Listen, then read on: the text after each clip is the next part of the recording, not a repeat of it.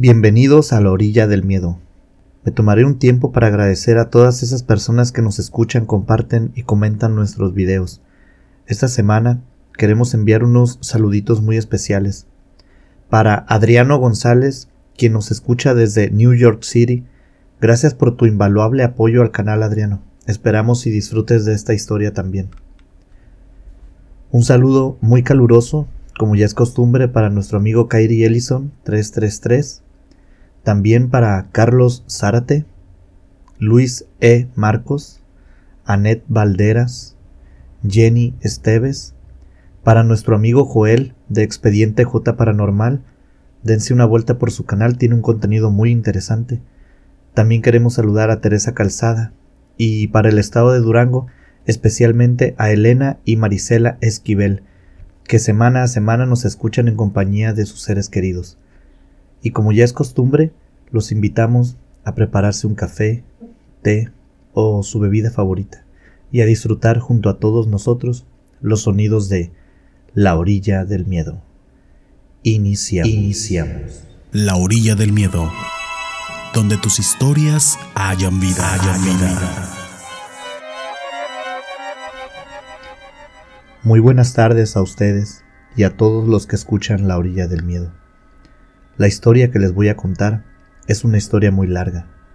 Intentaré hacerla un poco digerible, pero implica una gran parte de mi vida. Voy a empezar a narrarles desde que salí de mi universidad. No fui el alumno más destacado, pero tampoco el de menor desempeño. Soy hijo de un señor de aquellos de antes, de una sola pieza, completos que siempre se comportan como deben, lo estén viendo o no. Mi madre fue una mujer abnegada a su hogar y a su familia, pero nunca se sacrificó. Ella lo daba todo con gusto. Para ella no fue un sacrificio. Para ella, dar siempre el 110% para su familia era una gran satisfacción. Era cuestión de orgullo, no de sacrificio. Así eran mis padres cuando vivieron, y estoy seguro que así siguen siendo allá, desde donde me cuidan y me ayudan. Hace unos 10 años que salí de mi licenciatura en contaduría. Rápidamente me dieron empleo en un despacho muy famoso. Yo no contaba con experiencia laboral, pero les dije que trabajaría por poco sueldo, para empezar a ganarme mi lugar.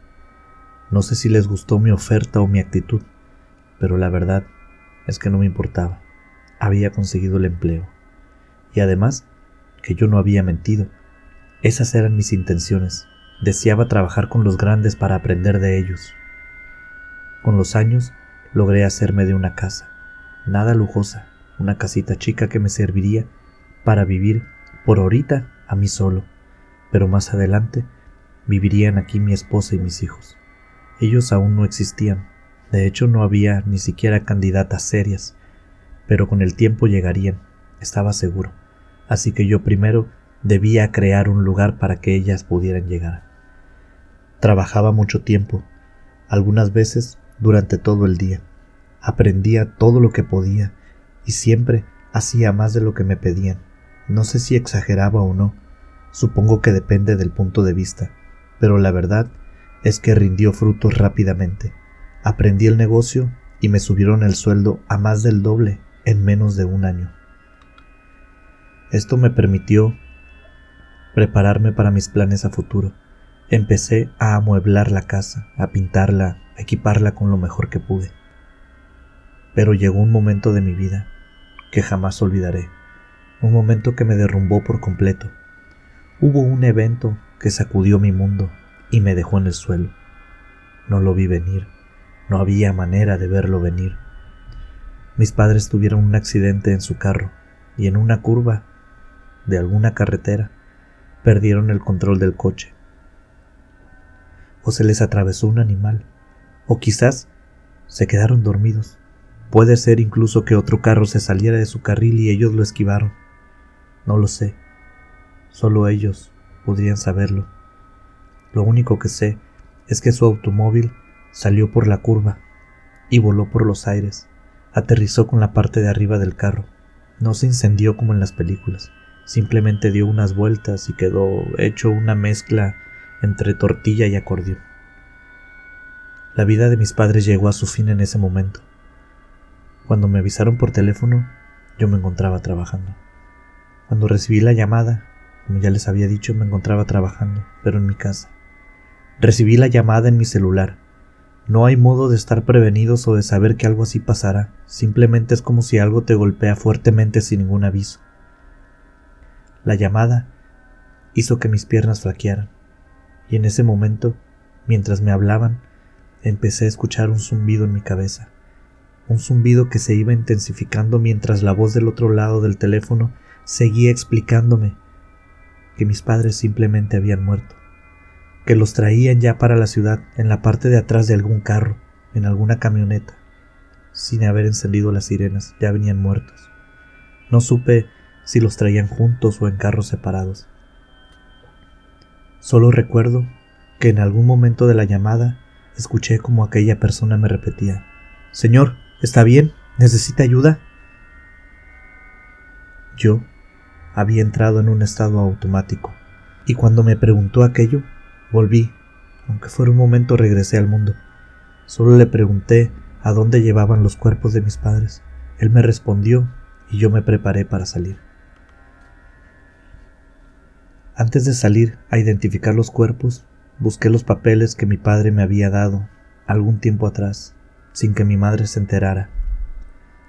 Toma esto, hijo, no quiero que se preocupe tu mamá, pero debemos estar preparados para todo.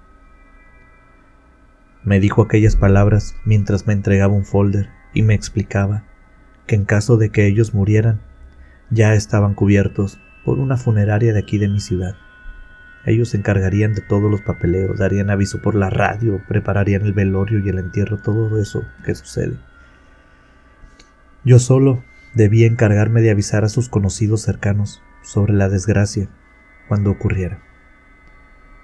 Avisé a unas cuatro personas cuando la quinta me dijo que ya se había enterado.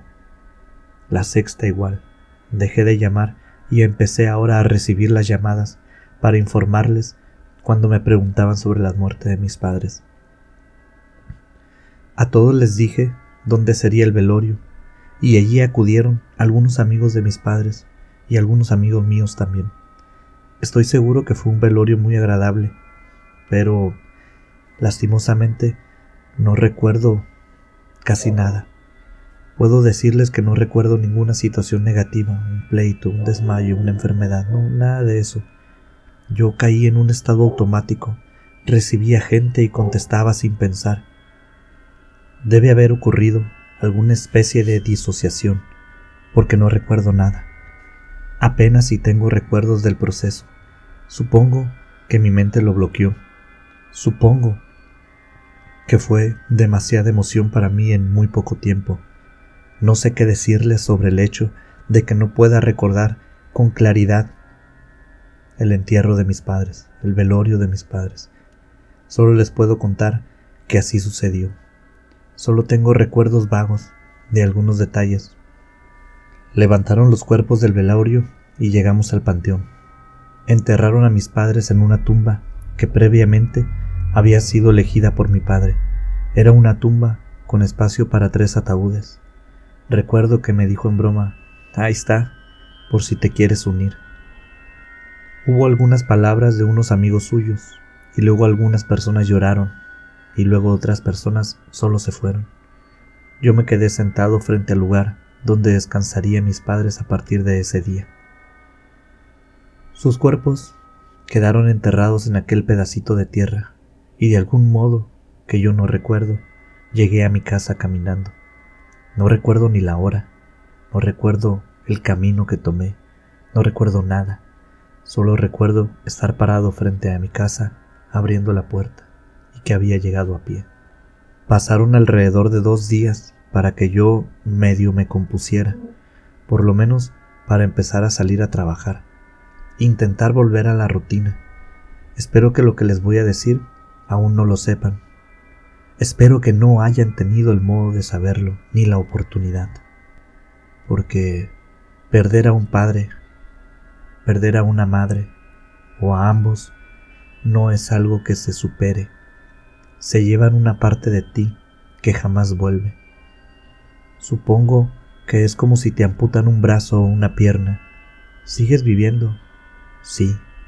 ¿Sonríes? Sí. ¿Bailas? También. ¿Cantas, trabajas y te enamoras? Sí. Pero nada vuelve a ser igual. Les voy a contar que tuve muchos problemas en mi trabajo. Los compañeros me empezaron a tratar diferente. Decían que yo no era el mismo. Y tenían razón. Mi desempeño bajó muchísimo a partir de la muerte de mis padres. Les había contado que no había candidatas a esposa en aquellos días, pero sí había una novia que intentó ser una candidata, pero no fue nada serio. Ella fue la primera en irse. Después me despidieron de mi trabajo. Parece que hubo alguna serie de ajustes de personal por cuestiones de presupuesto, y era más barato despedirme a mí que despedir a quienes tenían más años en la empresa. A pesar de que, por lo menos eso fue lo que me dijeron, yo era mil veces más productivo. La verdad, tengo mis dudas. En aquellos días, eso no era tan cierto. Perdí mucha motivación con el asunto de mis padres con su muerte. Cuando la novia se fue definitivamente, solo me dijo que yo ya no era el mismo y que no quería estar conmigo. La verdad es que eso no me había importado mucho. Lo de la novia, la verdad, no lo vi nada importante en mi vida, pero para el contexto de la historia sí lo es. Ya había aprendido yo dos o tres cosas de la vida laboral, así que decidí lanzarme a trabajar por mi cuenta, a freelancear como le dice la chaviza acondicioné un espacio en mi casa y di gracias por la oportunidad de poder trabajar desde casa. Otra cosa que hice es que fui a la perrera municipal y busqué un perrito para que me hiciera compañía. Me sentía muy mal, estaba deprimido y pensé que quizás la compañía de una mascota me caería bien. La verdad no estaba listo ni para ver amigos ni para buscar una novia. Esa fue una solución que se me ocurrió. Una mascota podría hacerlo mejor. Y en cuanto vi a aquel cachorro, hizo clic conmigo, y creo que yo con él, porque me miró como si me dijera, ¿por qué tardaste tanto? Ya me estaba aburriendo de esperarte aquí. Era el perro más feo que jamás hubiera visto, pero a mí me gustó muchísimo, y como ya les dije, nos caímos bien mutuamente, así que lo llevé a casa. Los primeros días fueron de acoplamiento mutuo. Ni él estaba acostumbrado a mí, ni yo a él pero después de tres o cuatro días ya éramos amigos. Empecé a sacarlo a caminar por las tardes, hasta llevaba mi bolsita para cuando hiciera del baño. Pero aquellas caminatas solo duraron tres o cuatro días. Se rompió la correa que le puse al cuello, salió corriendo tras un gato y me lo atropellaron. Hubo una serie de eventos en mi vida que denominaría como desafortunados, algo a lo que coloquialmente le decimos una racha de mala suerte. Empezó con mis padres, después la novia, el trabajo, mi perro. Pareciera que lo del perro lo dijera de broma, pero a pesar de no haber pasado mucho tiempo con él, le había cogido muchísima estima. Se había convertido en poco tiempo en un buen amigo. No podía encontrar clientes o por razones irrelevantes los perdía. Mi vida iba en picada hacia abajo a toda velocidad y yo no sabía por qué, ni tampoco lo podía detener. Durante ese tiempo, mi único momento de paz eran las caminatas que inicié con aquel perro que ni siquiera le alcancé a poner nombre. Después de que mi perro murió, yo seguí saliendo a caminar. Salía a caminar y me sentaba en una banca a leer un libro. El que fuera, a veces era uno, a veces otro, a veces ni siquiera los leía. Solo me escondía del mundo un rato entre las páginas y las letras, pero allí me pasaba una o dos horas de mi día. Por suerte, había juntado algún dinero y lo tenía ahorrado, porque no estaba produciendo nada. Si no, no sé qué hubiera sido de mí. Una de aquellas tardes, sentado en la banca, vi una luz que iluminó mi vida, que en esos momentos se encontraba casi totalmente sombría. Una mujer se sentó a mi lado. No sé por qué, nunca me lo ha dicho, aunque medio lo intuyo. Pero mi sospecha me la guardaré para nosotros dos, porque quiero que ella escuche este relato. Ese día Ella simplemente llegó y se sentó a mi lado. Me dijo, ¿Quieres comer? Ya hace hambre, yo invito. Ni me saludó, ni se presentó, solo lanzó esa invitación. Yo ni siquiera le contesté, pero cuando vi su mirada, sentí sus ojos, también pude sentir que la vida me volvió al cuerpo después de muchísimo tiempo. Le sonreí y me puse de pie, le ofrecí mi brazo, ella lo tomó, y asimismo ella me guió hasta donde ella quería comer. Platicamos sobre algunas cosas superficiales, pero más que nada parecía que nos estuviéramos inspeccionando las miradas. No nos quitábamos los ojos de encima mientras hablábamos. Y supongo que ustedes lo deben de saber. Cuando alguien te mira directo a los ojos, se pueden hacer conexiones muy profundas. Un par de ojos enlazados es un vínculo muy fuerte. Salimos algunos días más, y a pesar de que su compañía me era muy reconfortante y me llenaba de alguna energía, mi estado anímico aún no cambiaba. Recuerdo que ella fue la primera en mencionar esta situación. ¿Por qué siempre pareces tan triste? Mi actual esposa es quien iluminó mi vida es aquella chica que me encontró en el parque, pero nuestra historia tuvo un evento raro. Déjenme contarles, cuando comencé a salir con mi esposa, ya en forma como posible pareja, como una candidata real, ella siempre estaba preocupada por mí. Decía que siempre me veía muy triste. Después de que me hiciera aquella pregunta de por qué yo siempre me veía así, me abrí como un libro.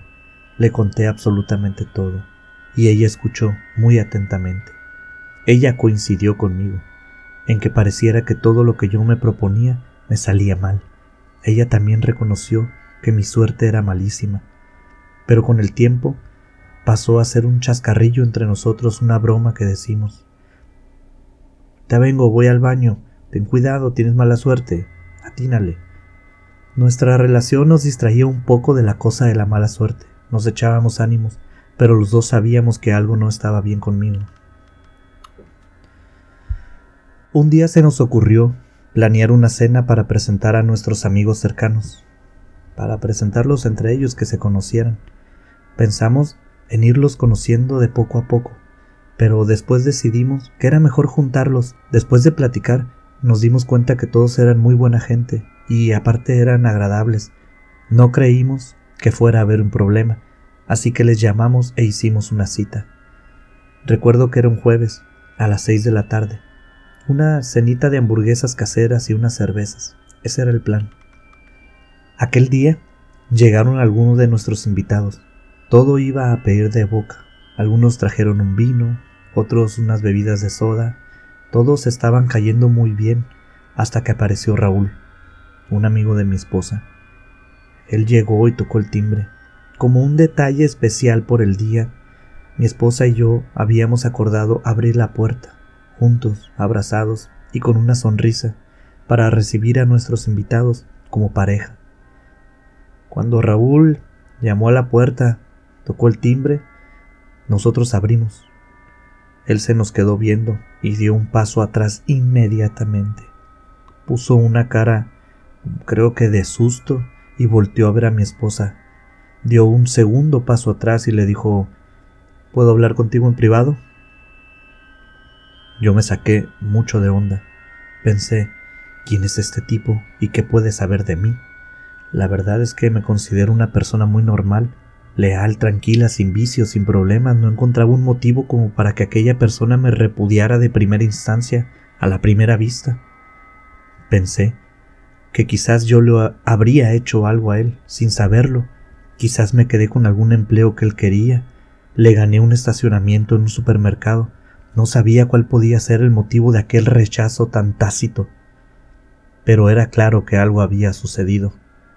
A decir verdad, mientras esperaba que volviera mi esposa, también se me ocurrió pensar, nunca falta el amiguito que tiene años tras su amiga y ella nunca lo pela y ahí está de con todos sus pretendientes para que nunca consiga un novio. Un pensamiento bastante tóxico, lo admito y me avergüenzo, pero así fue. Mi esposa entró de vuelta a la casa. Yo la estaba esperando con el resto de nuestros amigos. Pero la verdad estaba muy al pendiente, y en cuanto la vi cruzar la puerta, me puse de pie y la intercepté antes de que llegara con todos.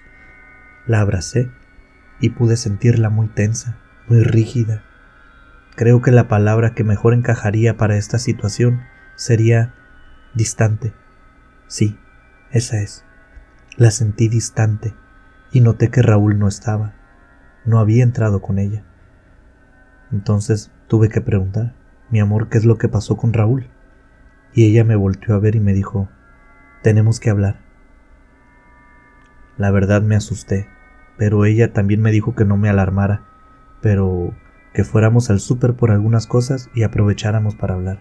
El hecho de que me dijera que no me alarmara me hizo sentir más alarmado, pero bueno, la intención es lo que cuenta. Nos excusamos con nuestros invitados y les dijimos que iríamos nosotros dos por alguna cosa que habíamos olvidado. No recuerdo qué fue.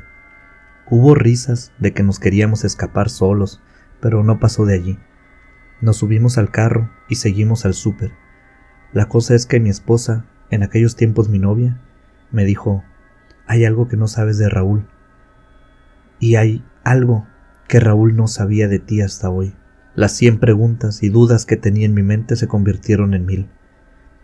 Le pedí, deja de hablar en acertijos, me tienes muy desconcertado con ese tema, dime bien lo que pasa, al grano y directo, por favor. Y así lo hizo. Me dijo, Raúl ve cosas. Raúl es una especie de brujo o curandero, no sé. Quiere hablar contigo. Dice que traes un muerto pegado. No me preguntes qué quiere decir, no lo entiendo. Solo me dijo eso, y que tu casa está impregnada de esa energía que él no estaba preparado para entrar a un lugar así. Te mandó pedir muchas disculpas por haberse ido así sin despedirse tan groseramente, pero dijo que necesitaba hablar contigo. Fue todo.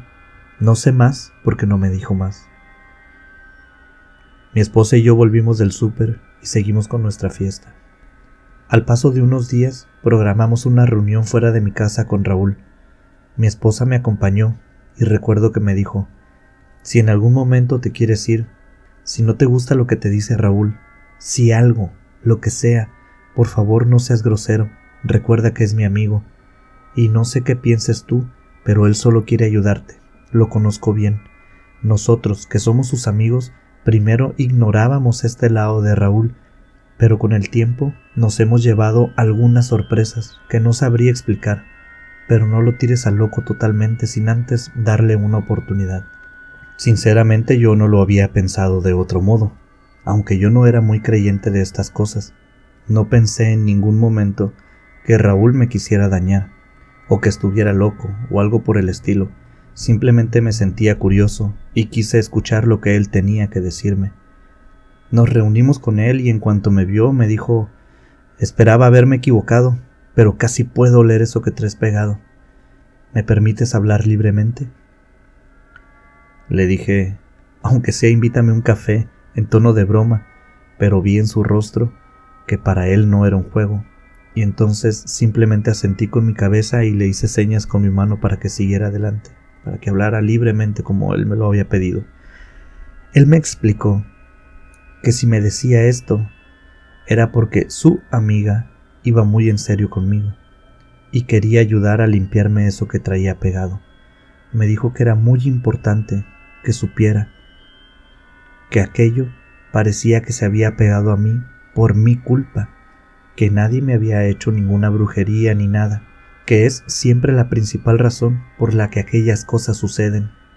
Pero me dejó muy en claro que yo había hecho algo.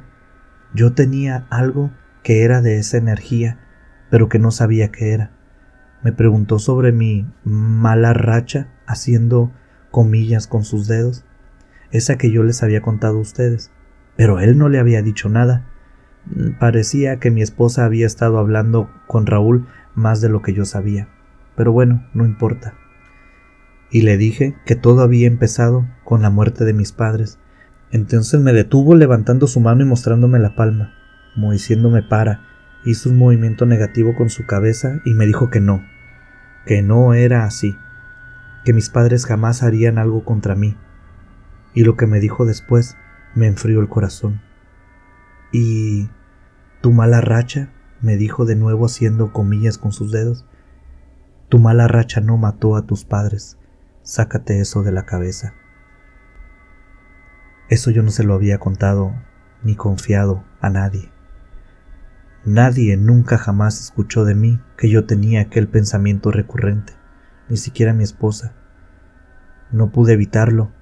Se me llenaron de lágrimas los ojos y sentí como mi esposa puso su mano sobre mi espalda. Pero Raúl continuó, sin piedad, sin prisa pero sin calma. Siempre fue al grano. Me dijo, Necesito que me digas todo lo que recuerdes desde el accidente de tus padres, con lujo de detalle, sobre cada día desde entonces. Pero yo le dije es una tarea imposible, había pasado mucho tiempo, habían pasado muchas cosas. Le dije lo más que pude recordar, pero al parecer no le sirvió de mucho la poca información que le di. Entonces me pidió ir a mi casa a revisar. Le pregunté si esto me iba a costar algo de dinero, porque la verdad andaba corto, y también para tantear el agua para ver su reacción. Quería ver si no me quería timar o algo. A final de cuentas yo no lo conocía. Y él me contestó, si fueras mi amigo, tan cercano como lo es tu novia, ya te hubiera metido una cachetada. Te acabo de decir que lo hago por ayudarla a ella. No es ni por ti, ni por dinero. Me dejó bastante contento la respuesta, y le dije que si me quería acompañar, era bienvenido. Nos acompañó a mi casa. Dijo que era el primer lugar que quería recorrer. Nos dijo que ya venía más preparado y podía entrar, y cuando entró, se notaba que no estaba a gusto. Empezó a recorrer y a fisgonear en todos lados. Abrió puertas, se metió a los cuartos. Mi casa, debo confesar que es pequeña, y en esos momentos estaba bastante desordenada. Ese era otro hábito que no lograba retomar, el acomodar mi casa. Normalmente yo soy muy ordenado, pero desde que empezó aquella mala suerte, no podía volver a tomar el control de muchas cosas en mi vida. Raúl siguió abriendo puertas y en algunas habitaciones solo metía su cabeza, se asomaba y negaba con su cabeza. Le pregunté ¿qué buscas? Quizás pueda ayudarte. Le pregunté y él me dijo que no sabía, pero que a veces podía sentir cosas. Siguió y siguió. A veces abría un cajoncito. En cada detalle buscaba muy afanosamente. Después de algunas vueltas por la casa, dijo, está aquí, en la sala. Pero yo no sabía qué hacer, quería ayudarle, pero no sabía cómo. Ahí iba nomás atrás de él como menso. De repente, lo vi que tomó algo de unas repisas que tengo en la pared. Tomó una figurita, un pequeño angelito, hecho de cemento, todo gris, sin pintar. La verdad yo no lo recordaba, pero cuando él lo agarró, hizo una mueca de asco y dijo, ¿esto es? ¿De dónde lo sacaste? No sabía qué responder. Mi esposa me estaba viendo, pero yo no podía recordar de dónde lo había sacado, o si alguien me lo había traído o regalado. Pero Raúl fue muy claro. Tú lo trajiste, haz memoria. O déjame ver. Solo levanté mis hombros, diciéndoles de nuevo que no sabía pero escuchar aquellas palabras, déjame ver, me pusieron la piel de gallina. Raúl se me quedó viendo muy fijamente, extendió sus manos y me dijo, déjame ver, toma mis manos y relájate. Entregué aquel ángel a mi esposa y tomé las dos manos de Raúl. Él me apretó las manos y van a creer que es una mentira. Si quieren, háganlo. Yo solo les cuento los hechos pero como si fuera una película. Volví al momento en que estaba frente a la tumba de mis padres. Me vi sentado frente a ella, vi cómo me senté en una tumba que estaba enfrente de la de mis padres. Yo estaba llorando, y ahí en aquella tumba donde yo estaba sentado, a un lado mío, estaba aquella figura. En la visión, levanté la figura, la tenía en mis manos, esa figura que estaba en la tumba que estaba enfrente de la de mamá y papá. ¿Por qué la tomé? No lo recuerdo. Solo vi que la tenía en la mano y jugaba con ella, me la pasaba de una mano a otra, la volvía a dejar, lo volvía a tomar. Cuando me vi irme caminando del panteón con aquella figura en mi mano, no supe qué pensar. ¿Cómo Raúl hizo que yo viera eso? Tampoco lo sé, pero vino a mi mente de golpe aquel recuerdo y todo el sentimiento de aquel día. No fue agradable. Yo solté las manos de Raúl. Sentí como si me hubieran dado un golpe en la cabeza. Me sentía mareado. Y además, toda la tristeza de aquel día volvió a acudir a mí. Me tiré en el sillón y lloré. Raúl jamás tuvo tacto conmigo. Se lo agradezco. Me dijo, regrésalo y pide perdón por tomar lo que no es tuyo, y te pido una disculpa a ti. Fue todo lo que Raúl me dijo. Se dio la vuelta y se metió al baño, se enjuagó la cara y le pidió a mi esposa que lo llevara a su casa. Al regresar, mi esposa antes de saludarme me dijo, ¿qué es lo que ha pasado aquí? Y era obvio, ella no había visto lo que yo vi. Parecía que Raúl también lo vio, pero no le pregunté, ni ese día ni ningún otro. Entonces le conté a mi esposa y ella me dijo, Raúl siempre ha sido muy extraño y rara vez toca a la gente. Quizás no puede controlar esto que pasó aquí. Raúl nos explicó que aquello no se iría tan rápido. Cuando yo me llevé a aquella figura, me llevé también una energía, pero esa energía poco a poco se fue adheriendo a mí, y también poco a poco se iría soltando y regresando a su lugar. No lo sé, no soy experto en el tema. Lo que sí sé es que yo devolví aquella figura a la tumba. Aproveché para visitar por primera vez en mucho tiempo a mis padres. Hice algunas oraciones y llevé flores para las dos tumbas. Pedí disculpas por haberme llevado eso. No les diré que salí del panteón y me encontré un billete ganador de la lotería, pero mi vida poco a poco se fue acomodando. De nuevo, me volvieron esas ganas de vivir, de levantarme temprano, de hacer ejercicio, de trabajar. Mi esposa y yo hoy estamos esperando nuestro primer hijo. Durante este relato habrán ustedes de disculparme, pero no di el nombre de mi esposa porque así me lo pidió ella. Pero Raúl me dijo que el de él sí lo podía dar. Si escuchas esto, amigo Raúl, quiero que sepas que fuiste una bendición en nuestras vidas. Desde entonces, mi esposa y yo acostumbramos a hacernos limpiezas espirituales y en la casa también. De vez en cuando lo hacemos. Raúl no participa, pero él fue quien nos dijo cómo hacerlas. A veces, en medio de alguna fiesta, puedo ver a Raúl viéndonos, a nosotros, a veces viendo a alguien más, siempre muy atento con esa mirada especial que tiene él. Y yo creo que los está revisando que está cuidando de todos sus amigos y que lo hace con esa intención, con la intención de cuidar de sus seres, sus seres queridos. Gracias por escuchar un relato más de La Orilla del Miedo, un espacio donde tus historias cobran vida y renacen en, cada, emisión. Si tienes alguna historia que contarnos, mándanos un correo a laorilladelmiedo.gmail.com. También puedes buscarnos en nuestras redes sociales, en Instagram y Facebook como La Orilla del Miedo. En Twitter, encuéntranos como arroba Orilla del Miedo. Hasta la próxima. Hasta, la próxima.